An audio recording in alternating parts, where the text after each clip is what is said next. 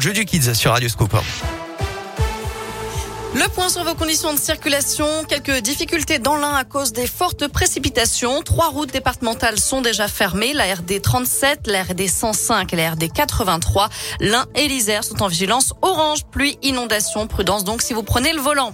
À la une, les discothèques ne rouvriront pas avant fin janvier. Fermées depuis début décembre en raison de la situation sanitaire. Elles resteront porte close au moins trois semaines supplémentaires à partir du 3 janvier. Annonce ce matin de Jean-Baptiste Lemoine, ministre délégué chargé du tourisme. En revanche, bonne nouvelle à l'université, les examens seront bien maintenus en présentiel, selon Frédéric Vidal, ministre de l'enseignement supérieur. De quoi rassurer les étudiants qui, devant, qui ont des partiels à la rentrée. Des reports pourront être envisagés, mais au cas par cas seulement. C'est ce qu'a indiqué le ministère qui précise que 30% des étudiants ont un schéma vaccinal complet. La course contre le variant Omicron se poursuit. Le projet de loi sur le pass vaccinal arrive aujourd'hui à l'Assemblée nationale.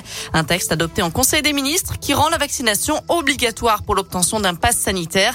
Il pourrait entrer en vigueur dès le 15 janvier et être exigé pour les loisirs, les restaurants ou encore les transports interrégionaux. Parmi les nombreuses victimes du Covid, Grishka Bogdanov, son avocat, a confirmé qu'il avait été hospitalisé en soins intensifs à Paris où il est décédé hier à l'âge de 72 ans. Il n'était pas vacciné. D'après le journal Le Monde, son frère jumeau Igor Bogdanov serait hospitalisé pour les mêmes raisons. Prudence, si vous prenez la direction des Alpes, la Savoie et la Haute-Savoie sont en vigilance orange pour le risque d'avalanche. Les sorties en montagne sont fortement déconseillées. Ivre, il roule sur une jante et s'endort au volant. Selon le progrès, un automobiliste a perdu le contrôle de son véhicule lundi à Vauche, dans la Loire. Des témoins l'ont vu filer tout droit à l'approche d'un rond-point. Lorsque les gendarmes se sont rendus sur place, il n'était pas en mesure de souffler dans l'éthylotest. Sans permis, il a été placé en garde à vue et a reconnu les faits. Il sera jugé prochainement. Et puis toujours aucune trace de Marine, cette adolescente de 15 ans qui a fugué de son domicile à Amberieu en Bugey, dans l'Ain. Un appel à témoins est en cours pour tenter de retrouver la jeune fille susceptible de se rendre à Lyon ou à Montpellier. Toutes les infos et sa photo sont sur l'appli de Scoop et un mot de basket et le coup d'envoi du All-Star Game ce soir, la grande fête de fin d'année du basket français qui réunira 16 000 spectateurs à Paris-Bercy pour un show toujours spectaculaire. Plusieurs joueurs de la région seront présents, notamment Axel Julien, le meneur de la GL Bourg, le Villeurbanais Elio Kobo ou encore le Rouennais Lauren Jackson. Le All-Star Game, c'est à partir de 19h en direct sur Beansport.